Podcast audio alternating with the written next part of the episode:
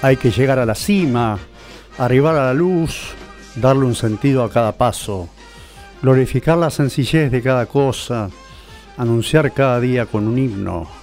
Hay que subir por esa calle ancha, dejar atrás el horror y los fracasos, y cuando entremos cantando por la cumbre, estirar las manos hacia abajo para ayudar a los que quedaban rezagados. ¿Qué otro sentido podría tener la vida?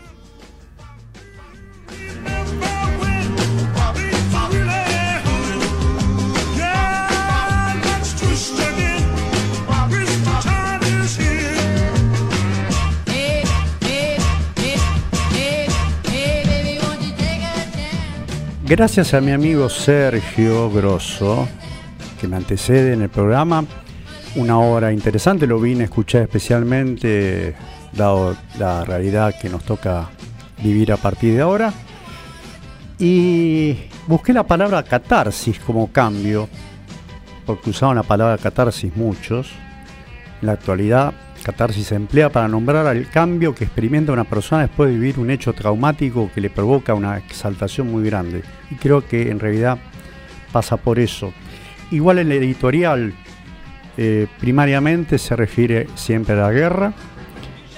Y al final va a haber un editorial que no va a hablar por mis palabras, sino por un radiómano de casi 36 años de radio sobre un astro que también fue muy discutido, fue parte de esa grieta, una grieta que tiene que ver con las cuestiones que los argentinos no saben, no saben eh, absorber sus propios defectos y tampoco son capaces de reconocer su origen a veces.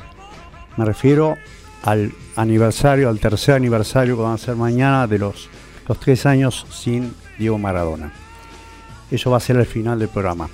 Eso de alguna manera va a ser la forma que voy a tener de expresar lo que yo lo que pienso yo de este momento sin disentir o mejor dicho sin molestar a nadie tratando de no molestar a nadie pero La República Perdida una película de 1983 ya lo decía en las sombras están en el, en el, en el horizonte están las sombras de 1930 de 1943, de 1955, de 1962, de 1966, de 1976, de 1982, de 1989 y, por qué no, de 2001.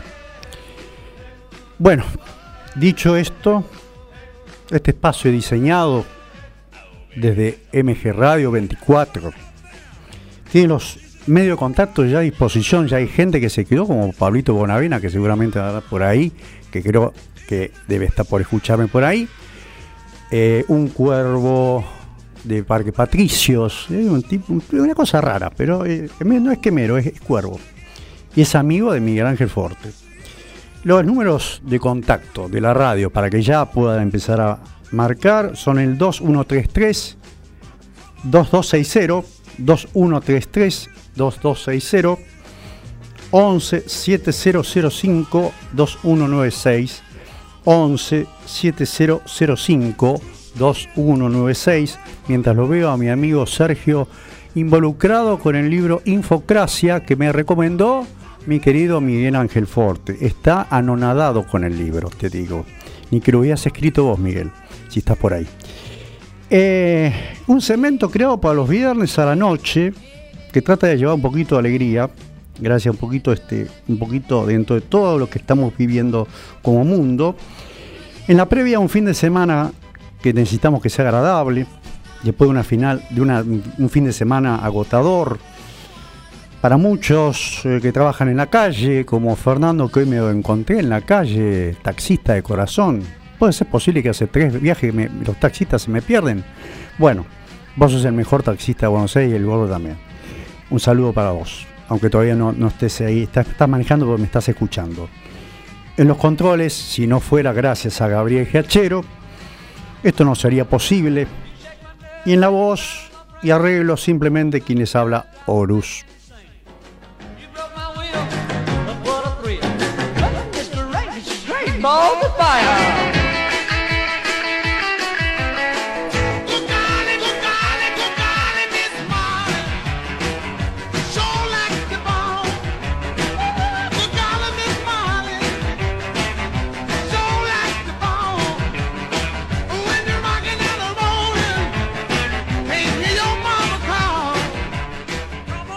Bueno, la poesía al principio, que siempre era cortina, parte de la cortina de Héctor Larrea, hace 45 años en Rapidísimo por Radio Rivadavia, es de Hamlet Lima Quintana, un compositor que escribió cerca de 400 canciones para el concertero, para, mejor dicho, el folclore argentino.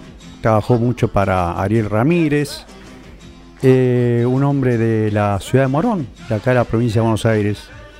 Eh, y ahora nos metemos de lleno un poquito, Y vamos con lo que él también recién acabó. Yo me siento siempre involucrado y milito por la paz, primeramente porque en la paz muere, en la guerra muere mucha gente. Lo nuestro era salvable, pero no se salvó, no importa será, cuestión de seguir esperando. Hemos esperado 40 años, podemos seguir esperando 44 años más. Em, vamos a hablar de Roger Waters, pero no vamos a pasar todavía al tema. Roger Waters llenó los hoteles argentinos, no le prohibían, le, permit, no le, impedían alojarse, el, Faena y el Alvear le impidieron. Y él lo mismo lo decía, lo vamos a tratar de buscar, es una persona, para empezar la semana pasada hubo dos importantes hoteles, Faena y Alvear, que se negaron a hospedarlo el mismo día del show. Se difundió un pedido de amparo de Adaya ante la justicia solicitando la suspensión del recital. Eso se llama censura. Por presuntas expresiones y mensajes antisemitas durante su presentación en el Uruguay el pasado viernes. Además de poner en duda la masacre terrorista cometida por Hamas el 7 de octubre, asegurando que fue un invento de Israel durante el show en Uruguay, insultó al presidente de la comunidad judía de Uruguay. Entonces ya llegó a la Argentina como medio cojo y acusó a Israel de asesinar al pueblo palestino, remarcó la identidad judía. Repudiamos, condenamos y consideramos peligrosos los mensajes antisemitas que el líder de la banda Pink Floyd, como si estuviese haciéndolo desde ahora, lo hizo desde siempre, viene repitiendo sus presentaciones públicas. Eh, es un artista que no merece, no necesita demasiada presentación. Podríamos hablar horas de Roger Waters. Eh, sobre todo los que no tienen mucho para hablar son los millennials y los centennials que casi no lo conocen. Lo conocemos gente de la talla de Gabriel, eh, gente como este, Sergio, los que tenemos ciertos años, no en la radio, pero sí en la lucha. Eh, es el resultado de una historia también que viene, que es trágica, porque él perdió a su madre en 1944, él habiendo nacido en 1943, perdió a su madre en la batalla de Ancio en la Segunda Guerra. Y eso de alguna manera lo condicionó para toda su vida, sobre todo a partir de ese hit, que de alguna manera iba 10 años, con 10 años de anticipación a anticipar el derribo del muro de Berlín. Es lo que se está sonando, pero es, es digno de aclarar que han pasado casi 30 años de la caída del muro de Berlín y se han levantado se había, ya se había levantado el muro de Corea en el año 53, se había levantado en el 2002, 2006, eh, perdón, el muro de Gaza, que es justamente el que tiene al pueblo, al pueblo gazatí dentro de un campo de concentración, eh, bombardeando hospitales, escuelas, campos de refugiados, campos de las Naciones Unidas mismo, o sea, no hay respeto por la vida, no hay respeto por nada. Eh, para colmo, siempre la televisión parece que hasta ahora me, Israel festejó la llegada de los rehenes liberados. Está en Canal 26. No pongan en Canal 26 porque. No digo que porque sea malo, simplemente porque no me van a escuchar a mí. Este, y después el muro también entre México y Estados Unidos, construido por Donald Trump. En definitiva, es una alegoría al fracaso como especie humana. En vez de construir puentes, construimos muros.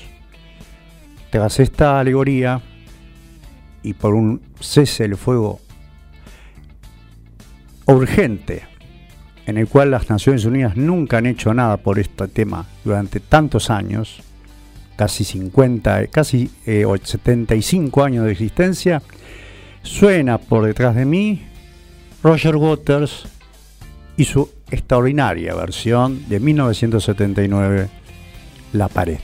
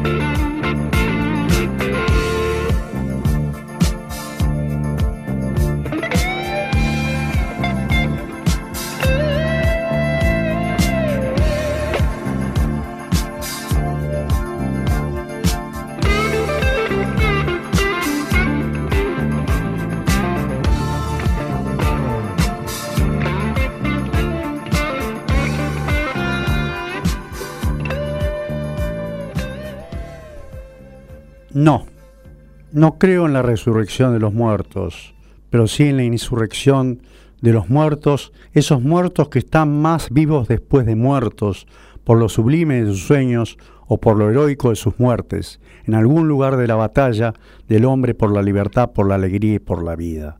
Manifiesto, no me alegra la muerte de ningún hombre en cualquier parte del mundo, ni me alegra la muerte ni de mi enemigo que se la toma por su propia mano, en aras de la justicia no me alegra la muerte de ningún hombre en cualquier parte del mundo, pero sí me indigna la injusticia contra cualquier hombre en cualquier parte del mundo. Los muertos heroicos. Los muertos heroicos que caen en combate, en la batalla, ametrallados en las trincheras o en los bombardeos enemigos. Los enterrados clandestinos en algún lugar de la selva. Los muertos heroicos con los que se siembra la tierra roja de sangre. Proscritos por un sueño y perseguidos por la jauría de los ejércitos, que se muere, que su muerte abone la memoria de los que serán los muertos heroicos, de la patria que un día los erigirán en estatuas de bronce en las plazas, con las palomas o la lluvia sobre sus doradas esfinges. Este es el final de la alegoría que hacemos desde este programa en función de la guerra, en función de la muerte, en función de la injusticia, en función de la intolerancia, en función de la crueldad, de, la, de esa parte del humano que todavía después de un millón y medio de años de evolución no hemos aprendido sino a pisar con la misma piedra tres, cuatro, cinco o diez veces. Este espacio está comprometido con ella, con la, con la paz, como yo con la música y su historia. Y espero ustedes me acompañen en ese camino de soñar con un mundo nuevo, con un hombre nuevo. Necesitamos desesperadamente un hombre nuevo. Nada es imposible si de veras se confía en ello. Este espacio diseñado para esa gente, insisto, yendo a un descanso, con la radio como compañía, luego una semana, pesada, estudios, guardias, taxistas, que están por ahí, ya los leí, insomnes, y todos aquellos que me ayudan a rescatar la música de todos los tiempos, rescatarla, reubicarla en su merecido espacio emocional, su trascendencia y recuerdos de generaciones enteras, y evitar que se pierda para siempre. Como dije, mi editorial va a ser dicho por otra persona al final del programa, en ocasión de recordar al querido Diego, casi tres años de su partida, injusta como todas las muertes y desgraciada por la soledad. Vamos a ir escuchando un poquito, algo un poquito de alegría. Eh, dice, cese al fuego el intercambio de rehenes y presos, alivio y angustia en Israel por el comienzo de la tregua. Suena Nikita, Elton John, 1985, cuatro años antes de la caída del muro. Nikita fue parte del álbum de estudio Ice on Fire de 1985. Esta canción tiene como temática la Guerra Fría. Y seguimos en guerra. Conflicto que dividió al mundo entre dos bloques, uno capitalista y otro comunista. Ahora sería dos bloques, uno el de la tolerancia y el otro de la intolerancia. La letra que compuso el británico habla sobre un ciudadano de Alemania Oriental que se enamora de una mujer llamada Nikita. Para que este amor pueda hacerse realidad, el joven sueña con la caída del muro de Berlín, donde supe estar y no me cabían palabras para ver lo que estaba viendo. Y solamente era un recuerdo, pero todavía estaba erguido. Elton John logró con Nikita algo que pocas personas creían posible. Sucede que con este tema el británico transmitió un mensaje de libertad en plena época de la Guerra Fría. Tan grande fue el éxito de la canción que logró contribuir con el derribo del muro de Berlín, una construcción que solo había generado represiones y odio en la gente. Igual no creo que Nikita haya sido ese proceso. Que haya incidido es probable, pero no creo que sea definitivamente ese el, el motivo. Como todo gran éxito musical, Nikita no estuvo ajeno a la polémica. Los problemas sucedieron tiempo después de su lanzamiento. Resulta que en diversos partes, en diversos países de la Europa del Este, sobre todo en Rusia, el nombre Nikita se emplea para los hombres. Sin embargo, en el videoclip de la canción, el director Ken Russell personificó a Nikita como una mujer, eliminando por completo las polémicas la persona que hizo el papel principal del clip fue la modelo atleta y actriz británica Anya Mayor, quien cumplió el rol de una mujer que pertenecía al ejército de la Alemania comunista. Suena en la duodécima versión de Desacelerando, pos el acompañante, cordialmente en Desacelerando, Nikita.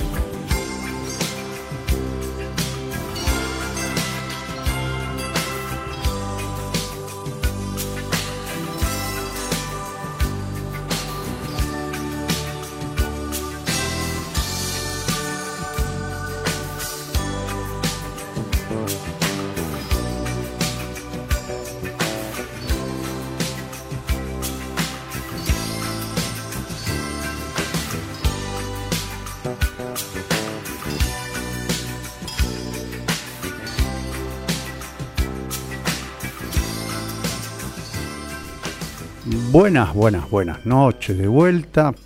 Con el movimiento se muestra andando, pues andemos. Una lluvia meteórica de mensajes. Vamos a empezar por el primero, que fue Fernando Pileggi, con quien me encontré hoy de casualidad en Mateo y Avenida San Juan. Grande Horacito, querido gran programa. El Diego, bien al final, y pero en un solo corazón. Gracias, mi, eh, Fernando, Fernito, querido. Malvina, Horacio, hola Horacio, hermoso tema, gracias Malvina por estar ahí, saludos a los Juanes. Susanita, Susanota Costa, qué buen tema para empezar siempre por la paz. Esa es la consigna. Los mensajes que tengan un agregado más que diga paz. Verónica de Campana, Verónica, Alejandro, Mabel y Norberto, a 55 kilómetros, 60 kilómetros de Buenos Aires. Hola Horacio, nuestros saludos como cada viernes desde Campana. Me encanta Elton John, saludos, gracias querida Verónica. Ahora vamos a pasar un audio que dio Miguel ya no, yo te tengo ahí, lo tengo también mí a tu colega, tu amigo y cuervo, Pablo Bonavena.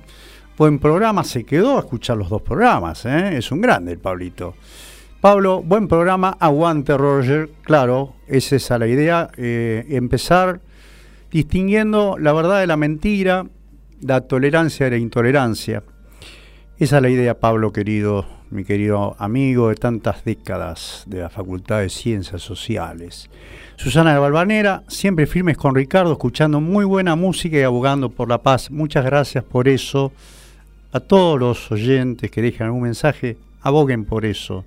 Creo por lo menos, no sé si los rezos, pero sí por lo menos el pedirlo desde el corazón puede cambiar las cosas y puede cambiar al hombre definitivamente para ser un hombre nuevo. Juana de Santelmo, hicimos catarsis con el acompañante, vamos por la paz y a desacelerar con muy buena música y excelente data. Gracias, Juana de Santelmo.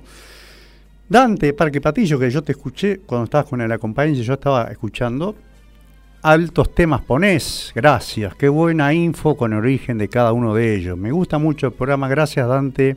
Sos vecino, yo soy de San Cristóbal, así que estamos cerca.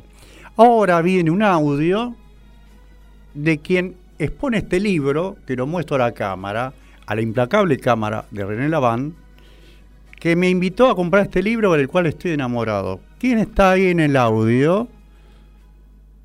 Buenas noches, Horus. Acá estoy escuchando tu programa, desacelerando, y ese título de tu programa tiene tanto que ver con la lectura que eh, estás llevando a cabo, y me alegro mucho de haberte recomendado los textos de Bion Han, que está leyendo Infocracia en este momento. Es un autor muy interesante porque yo creo que ha pegado desde la filosofía a contarnos el malestar contemporáneo. Es un autor que yo leo hace bastante tiempo, eh, eh, digamos, creo que fui de los primeros lectores acá en la Argentina de este autor. Bueno, he escrito sobre él, doy curso sobre él, realmente es, muy importante porque nos trae la filosofía eh, para entender el mundo y nos, nos sugiere la filosofía como forma, ¿no? como forma de estar en el mundo. Y bueno, eh, me parece eh, que también hay un montón de textos, ¿no? La sociedad del cansancio, por ejemplo, es un texto que yo siempre recomiendo cuando me dicen cuál, por dónde empezar, por ejemplo. Eh, bueno, y como hay poco tiempo para leer filosofía, tiene la posibilidad de leer estos textos que son breves, sencillos, y si uno quiere profundizar, tiene toda la bibliografía citada, donde uno puede seguir estudiando, siguiendo la guía de Byung-Chul ¿no es cierto? Así que bueno, buen programa, buen fin de semana y te mando un gran abrazo. Pues gracias, mi querido Miguel, gran compañero, un gran, un gran, una, gran persona, un gran abuelo. Besos a Vittorio. ¿Quién es el mejor para hablar de este libro? Que vuelvo a mostrarlo en la cámara. Muy interesante, es un ensayo en realidad, tiene apenas unas asiento. Eh, ¿Cuántas páginas tiene? Vamos a ver. Unas 100 páginas. Es chiquito, se puede leer y uno se puede llevar varias, eh, sobre todo la gente que pueda estar desencantada.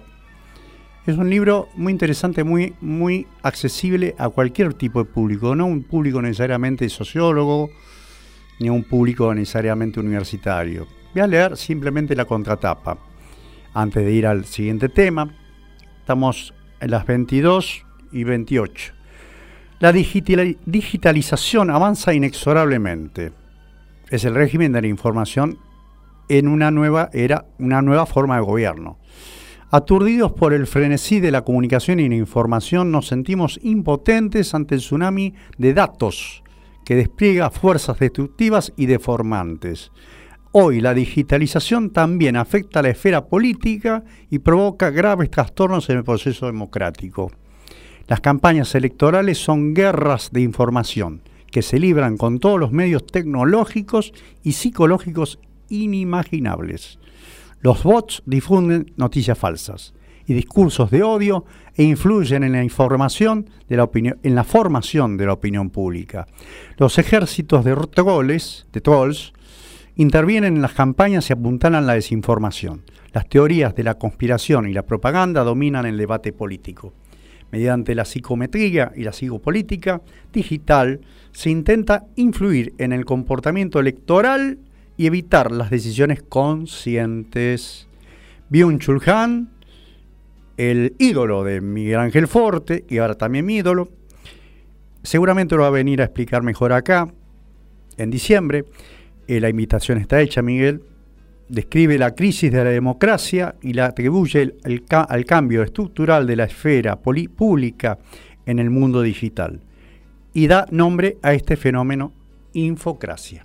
Este libro, muy recomendable de todos los que ha escrito Bill Jung Han, es uno de los tejes que yo tengo en mi poder, pero ese que más recomiendo, no solamente porque lo ha recomendado él, sino porque lo estoy leyendo yo y me parece muy interesante. Eh, Creo que leí todos los mensajes, creo, sí, antes de irnos al próximo, al próximo tema. Vamos a 1985, Rodmic Amadeus de Falco, un alemán. Este tema, Rock me Amadeus, es una canción de género musical New Deutsch World de 1985 del cantante austríaco, Falco, perdón, dije alemán de su disco Falco 3. Ocupó las primeras posiciones de las listas de sencillos en ambos lados del Atlántico. Fue el único gran éxito de Falco en los Estados Unidos y uno de los dos sencillos en alcanzar el top 10 en el Reino Unido, a pesar de su popularidad en Alemania y su Austria natal y otras regiones de Europa. Falco se convirtió en el primer artista de habla germana que alcanzó el número uno en las principales listas norteamericanas.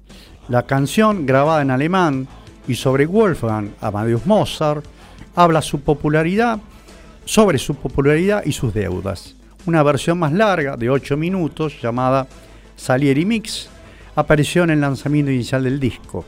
La canción está inspirada en la película Amadeus, pero no forma parte de su banda sonora, como decían equivocadamente los locutores de radio de la época cuando transmitían la canción. Para el lanzamiento en Estados Unidos, la canción fue remezclada por Chris Modding. La música es vida, según Falco, tiene su propio sistema circulatorio en el que la sangre es bombeada al ritmo de los latidos del corazón.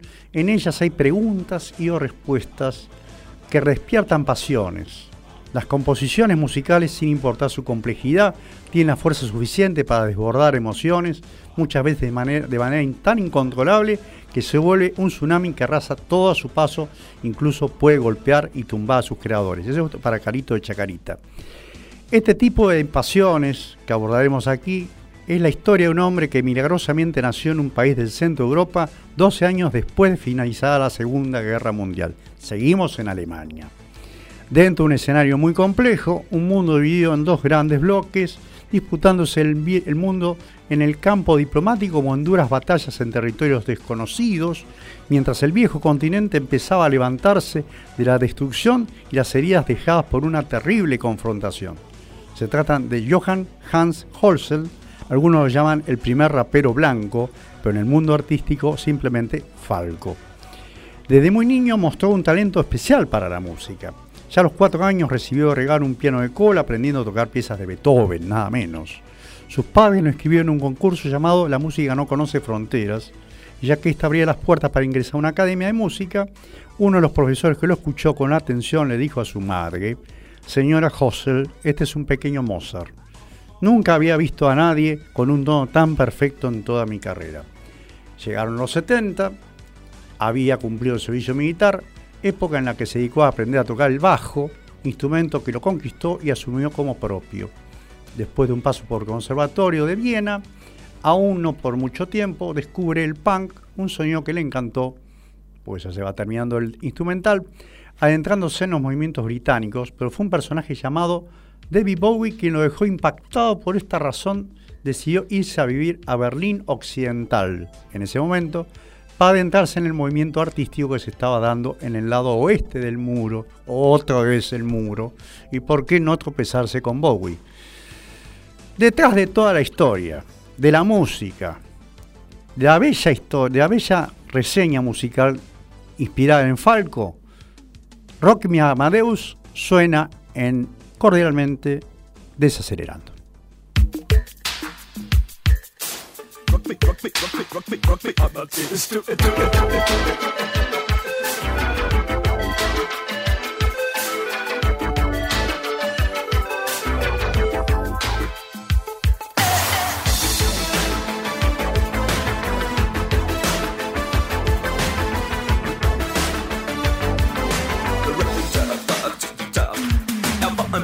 Unterricht in der großen Stadt. Es war in Wien, war Vienna, wo er alles tat. Er hatte Schulden, der Natur, doch ihn liebten alle Frauen. Und jede rief, na kann man Rock Me Amadeus. Er war Superstar, er war populär, er war so exaltiert, because er hatte Flair. Er war ein Virtuose, war ein Rockidol. Und alles rief, na kann man Rock Me Amadeus. Amadeus. Amadeus.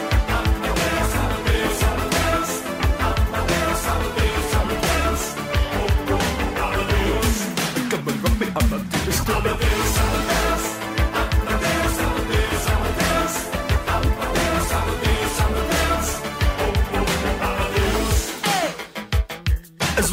Aktien 180 und es war irgendwie no Plastic Money, denn die Modebanken gegen ihn. Woher die Schulden kamen, war wohl jedermann bekannt. Er war ein Mann der Frauen, Frauen liebten seinen Punk. Er war ein Superstar, er war so populär, er war zu exaltiert, genau das war sein Flair. Er war ein Virtuose, war ein Rocky Doll und alle suchten noch heute Captain Rock, me up,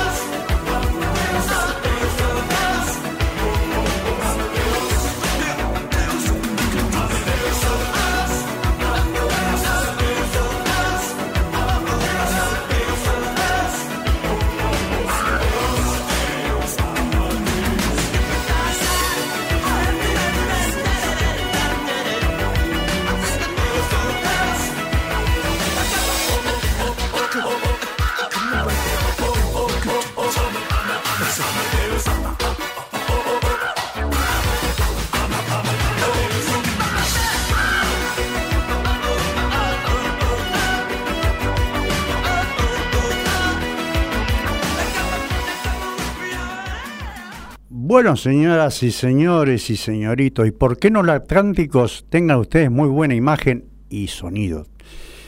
Lili de Belgrano, Falco, un personaje diferente que abrió el camino al rap y los raperos. Muy buena música como cada semana. Gracias Lili de Belgrano por estar ahí. Gracias por la gente de Belgrano. Carito, Chacarita. Me acuerdo de vos porque la pregunta que me hiciste vos fue, me colocó en su momento. Por eso nunca me voy a olvidar. Presente como cada viernes para cerrar muy bien la semana. Me alegro que eso sea. Para eso estamos acá, Gabriel y yo. Gracias por acordarte de mí. No, tenés por qué agradecer nada, carito querida. Kevin de Devoto, que se quedó el programa del acompañante y lo escuché, porque te escuché, querido Kevin. Seguimos haciendo catarsis con mis amigos y escuchando desacelerando.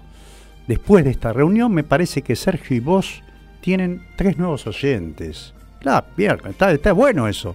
Eh, eh, eh, nos hacen falta anunciantes. pero igualmente, este, esto es una autogestión y yo me siento contento de que ustedes se sientan contentos. es un trabajo que lo tomo como tal para que ustedes hagan catarsis después de toda una semana. Es un, menos mal que es una vez por semana, si fuera todos los días sería medio aburrido. pero bueno, acá estamos para ustedes. Eh, en todo Buenos Aires, 20 grados, 22.40 de este viernes 24 de noviembre se va, el año se va, noviembre empieza, diciembre, cielos nubosos, 22.41, estamos con tiempo. Ojo que a partir de ahora va a venir música disco, ¿eh? o sea que, que quiera bailar ahí en el living, corra a los sillones y se pone a bailar. Vamos a seguir ¿Con qué? ¿Se siente, no?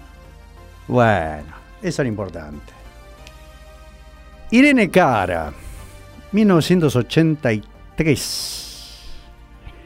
Esta película estadounidense producida en 1983 bajo la dirección de Adrian Lyne cuenta la historia de Alex Owens, una soldadora de Pittsburgh que tiene el sueño de convertirse en una bailarina profesional. Es así que incursa en el incursiona perdón, en el baile exótico, sin embargo su mayor anhelo es ingresar al mundo del ballet. La producción logró marcar un antes y un después en la industria cinematográfica, sin duda. Yo he visto esa película, soy contemporáneo de ese tiempo, somos varios los contemporáneos de ese tiempo. En el cine hay diferentes películas que llevan para cautivar a la audiencia, pero son pocas las que han logrado desafiar las expectativas de los espectadores y convertirse en un fenómeno mundial. Este fue el caso de Flashdance, el film que fue un éxito rotundo, pese a que era una historia en la que pocos creían. ¿De qué trata la película? ¿A qué se debió el éxito de Flashdance? Sin duda, fue un gran éxito en las pantallas, puesto que se convirtió en la tercera película más taquillera del año de su estreno en el país americano. Su popularidad se debió a la gran banda sonora con la que la protagonista realizaba sus coreografías frente a las cámaras algunos de los icónicos temas que destacaron en el film Flash Flashdance, What a Feeling de Irene, Cara y Maniac de Michael Zambello. Inclusive se sabe que la creación de Adrian Line sirvió de inspiración para otras producciones como Footloose y Dirty Dancing.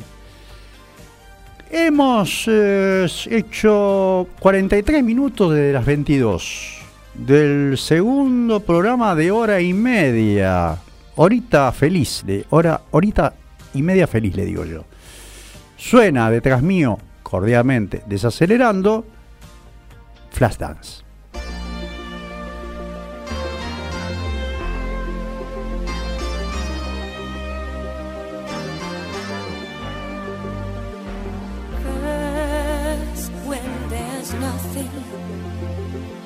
slow glowing dream that your fear seems to hide deep inside your mind. All alone, I have cried silent tears full of pride in a world.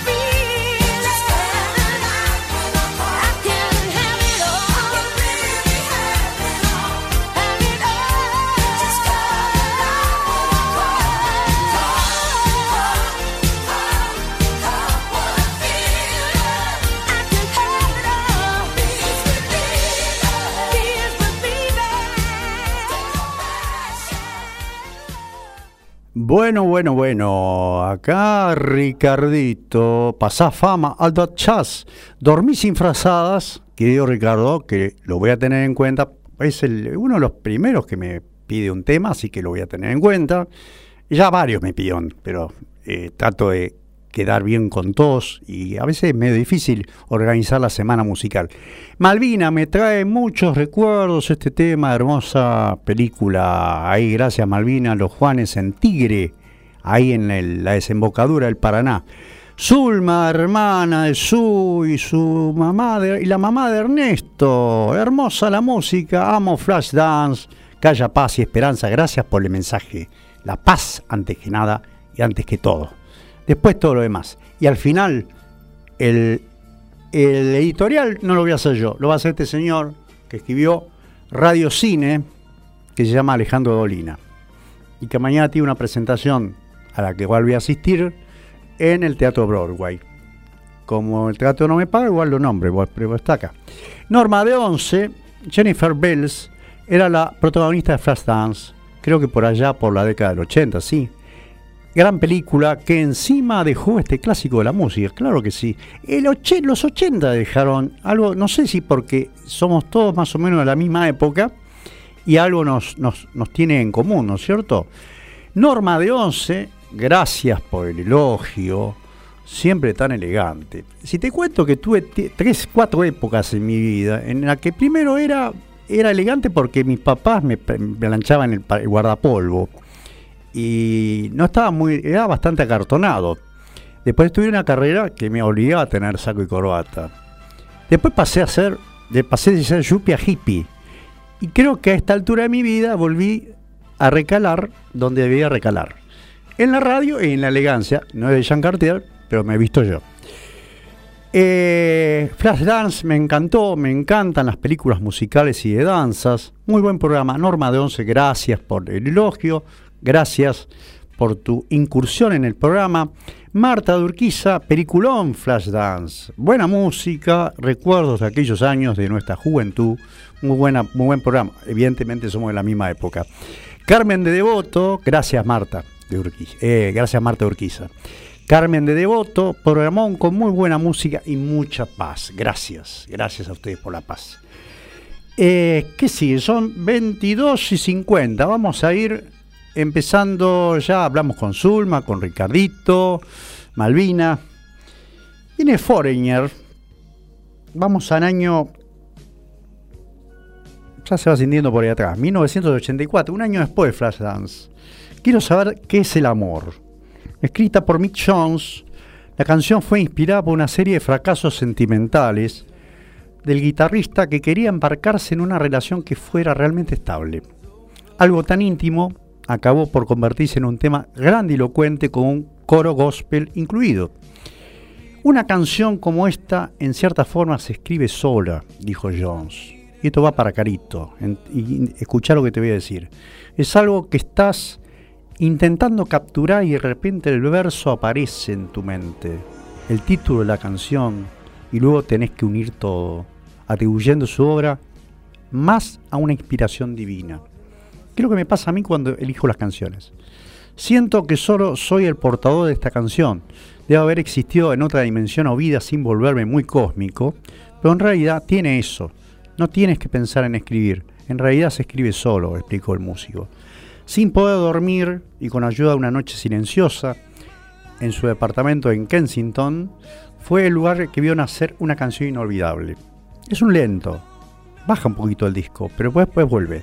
Soy un poco sensible y romántico, así que tiendo a sumergirme en mi pasado pensando sobre las cosas que han pasado en mi vida, una mujer con la que estuve y los romances y todo ese tipo de cosas. Particularmente esa noche estaba en Londres y tenía un pequeño apartamento con mi novia, pronta a ser mi esposa. Ella estaba durmiendo y cuando eran las 2 o 3 de la, de la mañana, a la hora que me voy a dormir yo más o menos, llegó a mí la idea que sonó como magia para mí a pesar de que solo tenía los tres primeros acordes de la canción. Suena encordialmente desacelerando, que empieza rapidísimo. Quiero saber qué es el amor.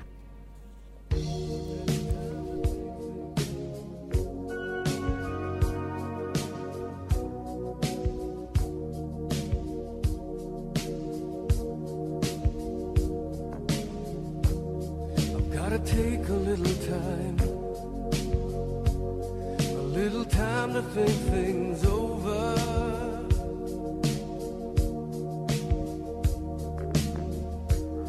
I better read between the lines in case I need it when I'm old.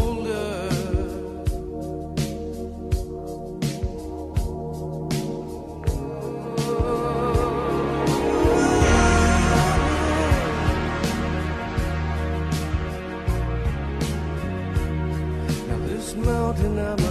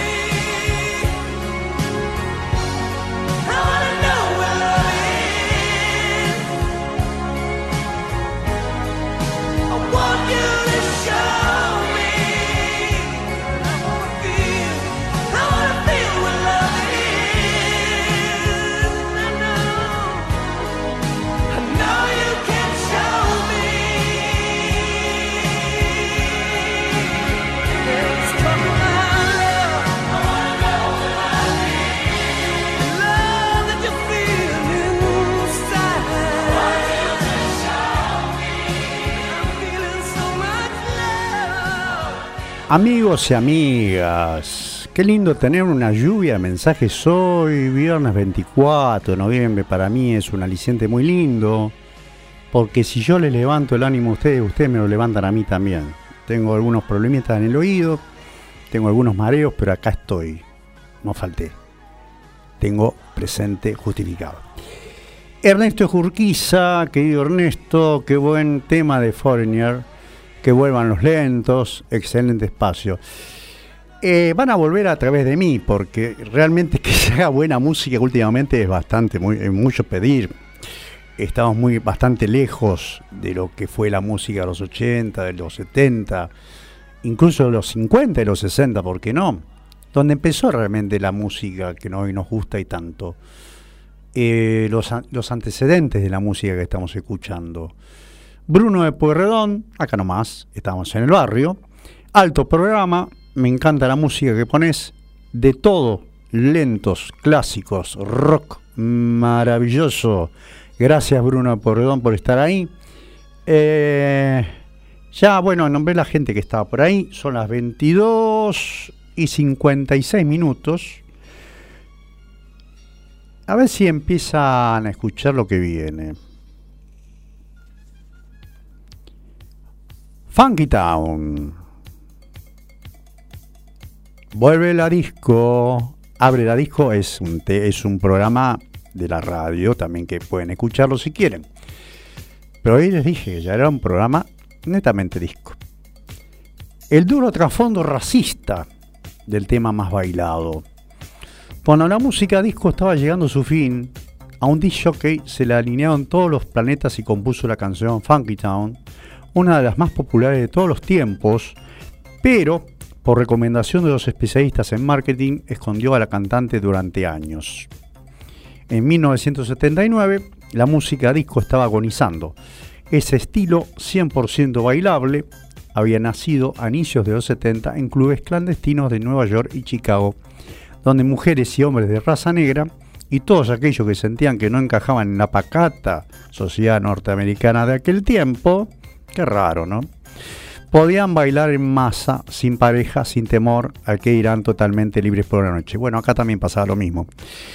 Pero cuando en la segunda mitad de aquella década la cultura disco explotó a nivel mundial de las selectas discotecas neoyorquinas, estudio 54, los excesos de los ricos y famosos comenzaron a enterrarla drogas gratis en Navarra, sexo en cualquier sitio y una monumental evasión impositiva por parte de los dueños hicieron que el lugar le bajaran la persiana y de paso se llevaron a la tumba la música disco.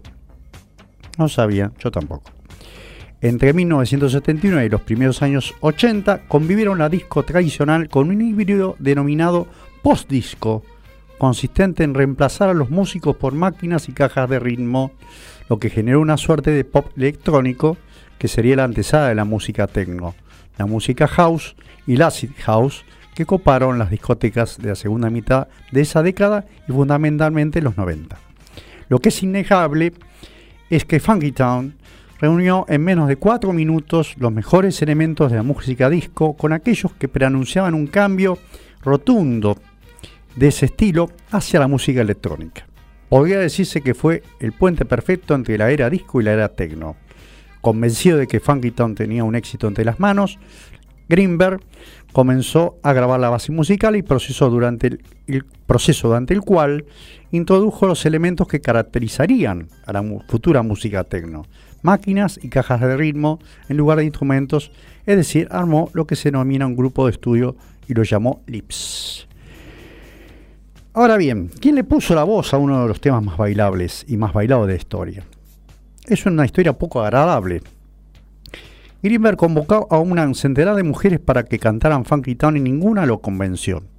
Hasta que alguien le recomendó llamar a Cynthia Johnson, una cantante de soul, compositora y actriz por esas cosas de la vida, estaba trabajando como administrativa en la policía de Minnesota. Para esa edad tenía 23 años. Greenberg, quien la contrató al instante, era una joven afroamericana, no solo tenía una gran voz, sino que era muy atractiva, a punto tal que había ganado un concurso de belleza. La, cuestión es que Funky Town se transformó en un exitazo imparable, hasta que un día Cynthia vio la tapa del álbum y tenía el dibujo de dos mujeres blancas. Qué cosa estos norteamericanos, ¿no? Eso le molestó, aunque el golpe más grande llegaría cuando vio el video del tema en la TV, en el cual cantaba una rubia rubísima llamada Debbie Jenner.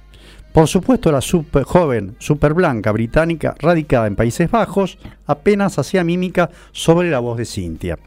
Sobre la historia de Funky Town, ahora suena cordialmente.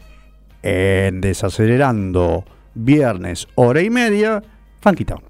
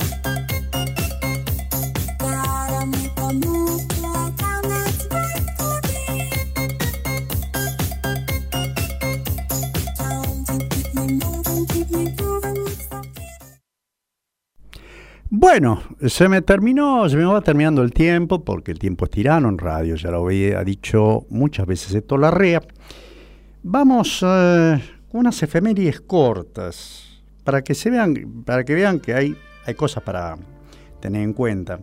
El 24 de noviembre de 1980, el estadounidense Dennis Hop se convirtió oficialmente en el único dueño de la luna. Si así como lo escuchan. Pese a ser recibirse de sociólogo, Deambuló por diversos oficios ventíloco, vendedor de autos, zapatero y productor de televisión, fracasando en todos. No sé a qué les hace acordar quizá todo esto. Pero logró hacerse millonario vendiendo lotes de la Luna. Incluso se vendió lotes en los demás planetas. Esto cuenta las partes, es muy largo, contar sería muy largo. Pero eh, tenemos más este, eh, El 24 de noviembre de 1818, el capitán franco-argentino Hipólito Bullard conquistaba la ciudad de San Carlos de Monterrey, actual Salinas, estado de California, donde la bandera argentina flameó antes que la de los Estados Unidos. Quizá no lo sabían.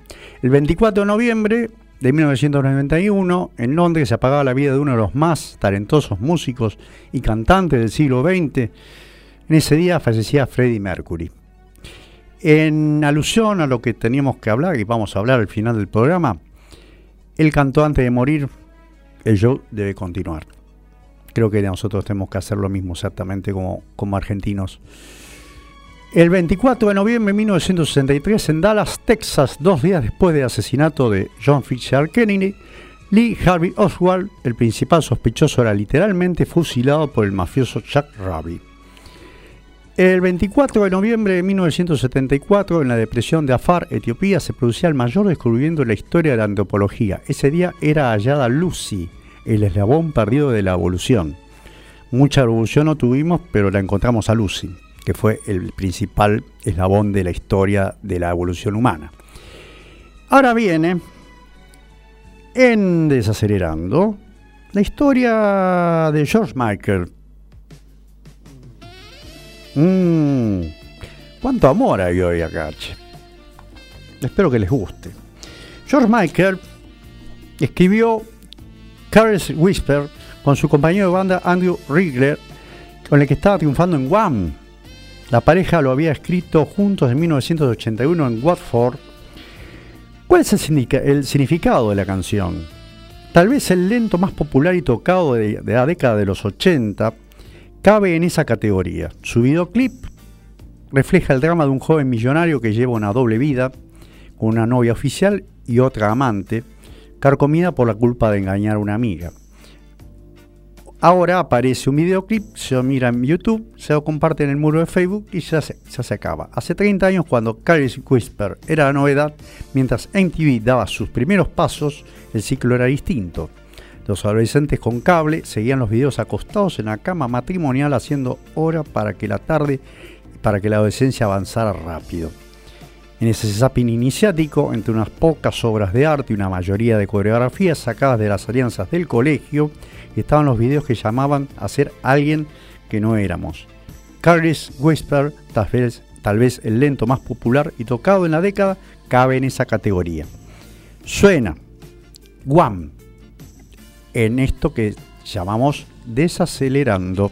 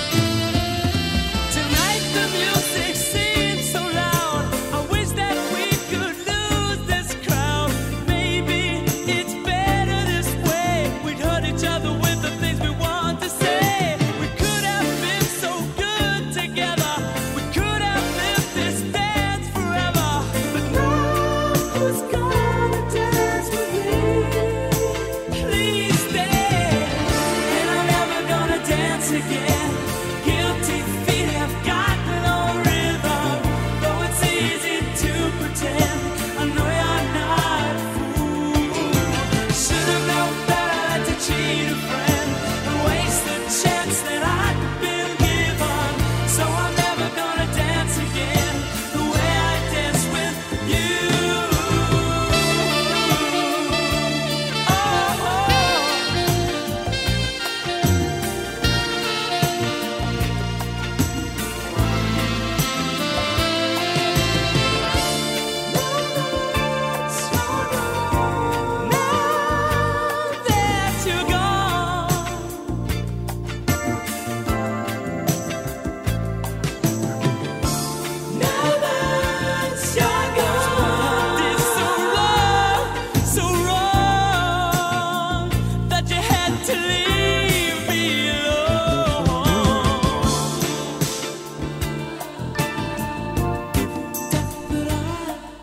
Va dejando de sonar Guam. Qué enigmático, qué, qué emblemática esa música, eso, ese tiempo. Ricardo de Liniers, hoy vas a bailar a un boliche y te pasan todo el gritón y cuarteto. Obviamente quedó desubicado como eh, con esto, con esto también quedaría desubicado en cualquier, en cualquier este, lugar de esos. Que vuelvan las discos de tres o cuatro décadas atrás. Muy buen programa. Bueno, lo estamos haciendo acá. De otra manera me parece bastante imposible, Ricardo, querido. Carlos de Flores se habré bailado Funky Town en y Tarot, ahí en Flores, sí, obviamente que conozco Tarot, temazo inolvidable, inoxidable, esa es la palabra, muy buena definición, inoxidable. Juan de San Martín, de mi pueblo natal, buenísimo el programa, gracias Juan de San Martín por estar ahí. Roberto de Montserrat, qué temón de George, Michael, me encanta el programa, muy buena música, toda la info y mucha paz. Gracias, querido. Ese era el, la consigna. Fabiano Evoedo si querés bailar, si querés hablar de amor, pon este tema y listo. Ahorrate las palabras y disfrutad. Eh, por eso, eh, para pasar más música, he eh, tenido que suprimir las letras, porque me di cuenta que a la gente le interesa la historia. Carito de Chacarita me pone la piel de gallina con este guam, me encantó el espacio. Bueno, de eso se trata, Carito que la gran, la gran, la gran preguntadora de, este, de, este, grupo de gente linda que me acompaña todas las noches de los viernes.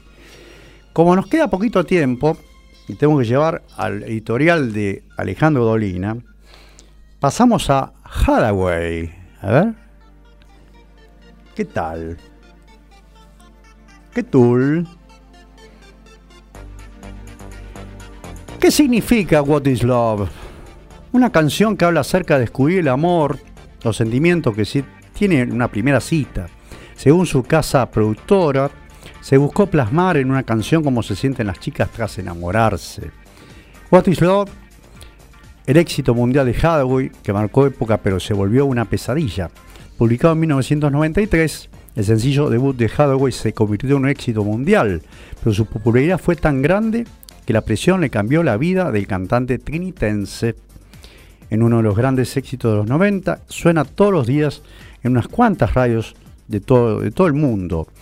Es un clásico que captura el sonido de una época e incluye una de las melodías más pegadizas del dance pop. Sobre todo, en la canción es la canción que le cambió la vida a un joven trinitense que planeaba dedicarse a la medicina. 22, 23, 15 minutos. Estamos cortos de tiempo. Viene hoy en Desacelerando.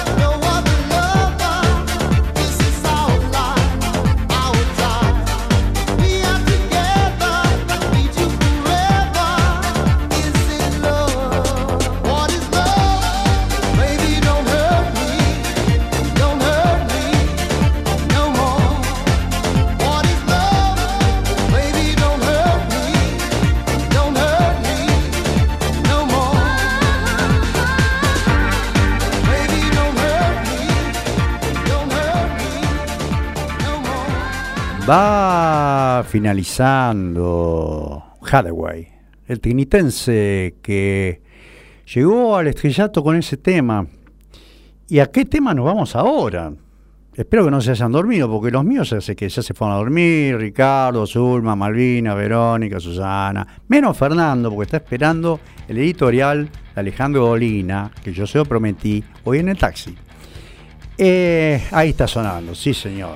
La banda de la gente pintada la cara, que supo estar prohibido también. Eh, le prohibieron tocar en boca, me acuerdo, yo era muy chico todavía. Va, no era tan chico, pero no pudo tocar en, en boca en el año 79, creo 80.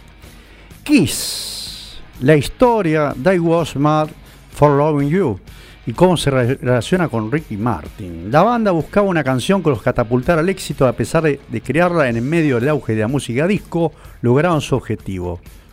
La historia. Más de uno se ha movido al ritmo de este tema, sin embargo, muy pocos conocen cómo nació la popular canción del álbum Dynasty de la banda integrada por Gene Simmons, Paul Stanley, Peter Chris y As Frehley. Antes de contarle la historia, te daremos un dato curioso sobre esta canción, la cual tiene una relación con las melodías Living on a Prayer de Bon Jovi y a Vía Loca de Ricky Martin, pues fueron escritas por Demon Chill. Significado de este tema. Esos eran finales de los 70, en las taquillas triunfaba Fiebre de sábado por la noche y el guitarrista Paul Stanley buscaba sin importarle el precio que fuera una canción sumamente exitosa y con mucho poder para Kiss. La búsqueda continuó hasta que se encontró con el compositor profesional Desmond Chill, que, que nombré recién. Tras un par de conversaciones, comenzaron a componer este tema.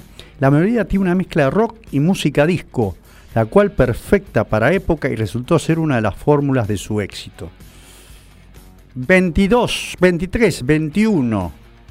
Para ir tranquilos hacia el editorial de Alejandro Dolina, Jonathan de Palermo, programón, cerrás vos una peli o y arrancar el fin de bárbaro. Gracias, querido Jonathan de Palermo. Mientras mi gente creo que ya se fue a dormir. ronquido. Este suena en el desacelerando un duodécimo. Ya cumplimos tres meses en el aire. Gracias a ustedes, a Gabriel que confió en mí y ustedes que confían en mí. Suena en los oídos de la gente linda que tengo ahí atrás, y que yo no la conozco, pero sí, algunos sí, pero mayoría no. Kiss en Desacelerando.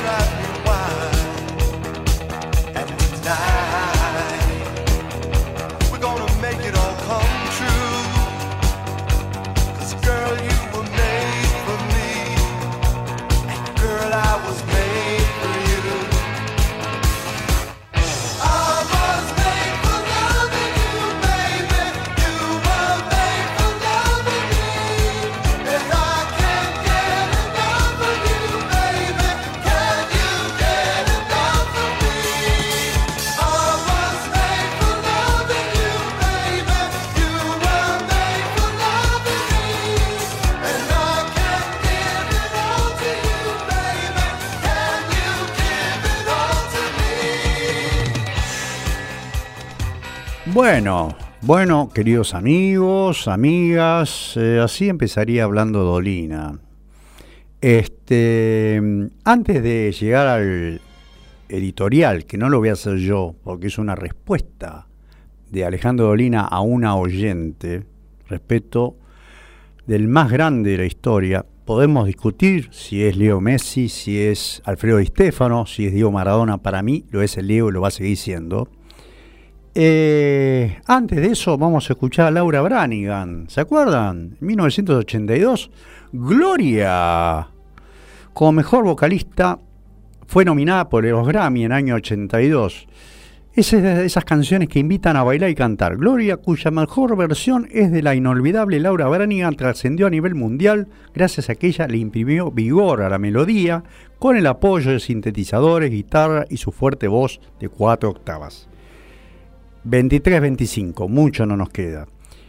Vamos con Gloria y vamos a ir cerrando esta edición del día de hoy. Suena en Desacelerando Gloria.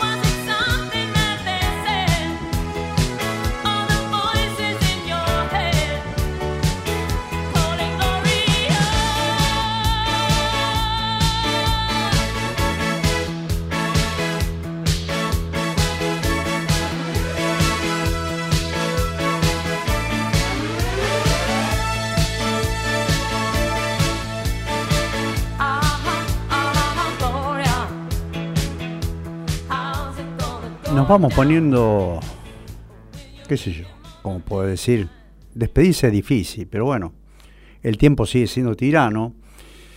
Y nos quedan algunos, antes de leer el editorial, dedicado a Diego Maradona, que bien lo merece. Y vamos a ver por qué. Pero no en mi editorial, editorial es de Alejandro Dolina. Sergio de Nordelta, el amigo de los carpinchos Qué de clasicazo metiste hoy, extraordinario el programa. Espero que estén bailando disco ahí en, el Delta, En Nordelta. Germán de Mataderos, gran programa. Laura Branigan, otra gran cantante. Y me queda Susanota. Hoy todos los temas 10 y ahora Kiss, nadie se duerme. Eh, hay uno de los míos que siempre se queda despierto. Y eso es importante. Le mando un miau a tu gata Amaranta. Y que tengan una linda noche y un buen fin de semana. Eh, no puedo decir mucho con papá frita y good show porque no es como la semana pasada, pero bueno. Vamos al editorial, esperado seguramente por muchos. Después vamos al cierre del programa. Alejandro Olina ¿sabe por qué defiendo a Maradona? Por personas como usted. En su programa radial La Venganza de Anoche, estamos hablando del año de 2020, eh, Alejandro Dolina, ante el mensaje de una oyente, se expidió con vehemencia sobre el Maradona Gate. Una oyente dice, estimado Dolina, ¿ya no defiende más a Maradona o acaso ya no hay ningún sargento Cruz? Vea usted, ayudó a alimentar al monstruo que tan bien nos hace quedar ante la prensa mundial. Cordialmente Ingrid Hammer, comentó Dolina. Y prosiguió, mi respuesta es sí. Yo he resuelto, después de un extravío, bancar a Maradona en esto. ¿Sabe por qué? Por personas como usted. La indignación burguesa que sucedió al exabruto de Maradona fue totalmente patética y asqueante. Un mundo totalmente hipócrita, el mundo de la radio, donde se escucha eso mismo que dijo Diego bajo emoción violenta pero libreteado. Y en la televisión ni hablemos, ese mundo se indignó. Esos tipos se indignaron y esa indignación burguesa me hace ponerme inmediatamente en la vereda de enfrente. Y lo que un tipo dijo, obnubilado por el momento, por la emoción, por su propia historia y por su propia condición, después de, fue repetido al, eh, eternum por todos los noticieros con subrayados, subtitulados, duplicaciones, ampliaciones y circulación en Internet. Por tipos que no estaban ni omnubilados ni en estado de emoción violenta, ni perturbados por ninguna cosa, sino que lo planearon 19.000 veces, esos tipos ahora se ponen en la superioridad moral de preguntarme a mí si lo defiendo a Maradona. Bueno, sí, lo defiendo. Si es contra ustedes, lo defiendo, lo defiendo totalmente. Y eso de que también nos hace quedar ante la prensa mundial payos provincianos que quieren quedar bien con sus supuestos amos europeos. Yo no tengo ningún interés en quedar bien ante la prensa mundial. No es esa nuestra obligación. ¿Qué tenemos que quedar bien ante nadie? ¿Ante quiénes? ¿Ante gobiernos que aniquilan a sus enemigos? ¿Ante quiénes, ante quién tenemos que quedar bien. ¿Dónde está la fiscalía del universo? ¿Dónde está la reserva moral de la humanidad? ¿En Estados Unidos? ¿En Europa? Déjame que me, que me muera de risa Ingrid Hammer. Y otra cosa, muchas veces, pero muchas veces en los medios se dicen cosas muy interesantes. Yo he escuchado casi revelaciones, a veces dichas por tipos a los que yo admiro mucho. A veces son intelectuales, tipos que realmente tienen un pensamiento interesante. Otras veces son artistas o incluso locutores de calibre del o de Carrizo, tipos que por ahí dicen cosas que te hacen decir. Pero mira, qué bien pensó este. Bueno, a esos nunca. Nunca los vi duplicados en los noticieros con subtitulados y subrayados. No los vi nunca.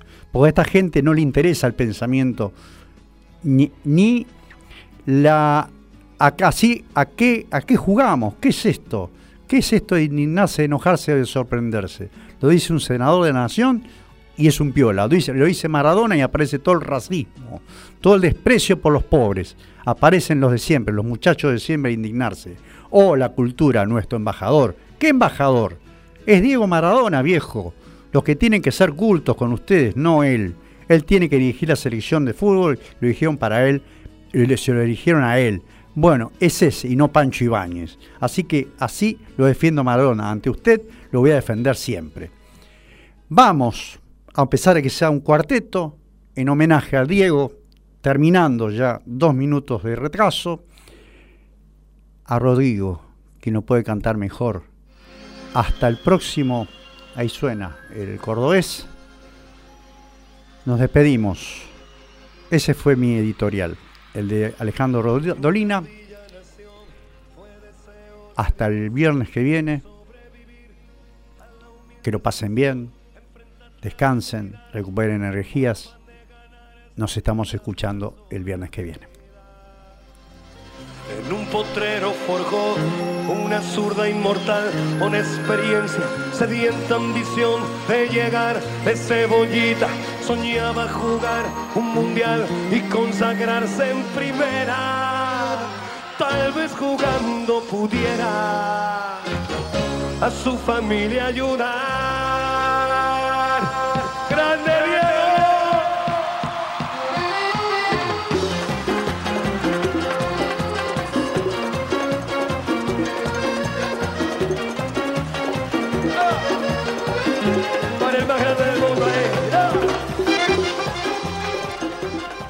Gracias, Diego. Un beso grande al cielo. Que estés donde estés, barrilete cósmico. Los que son maradonianos te seguiremos admirando. Sigue ahí hasta la semana que viene. de ganarse a cada paso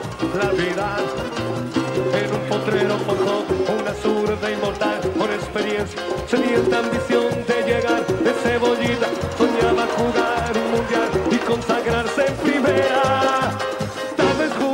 pudiera a su familia ayudar.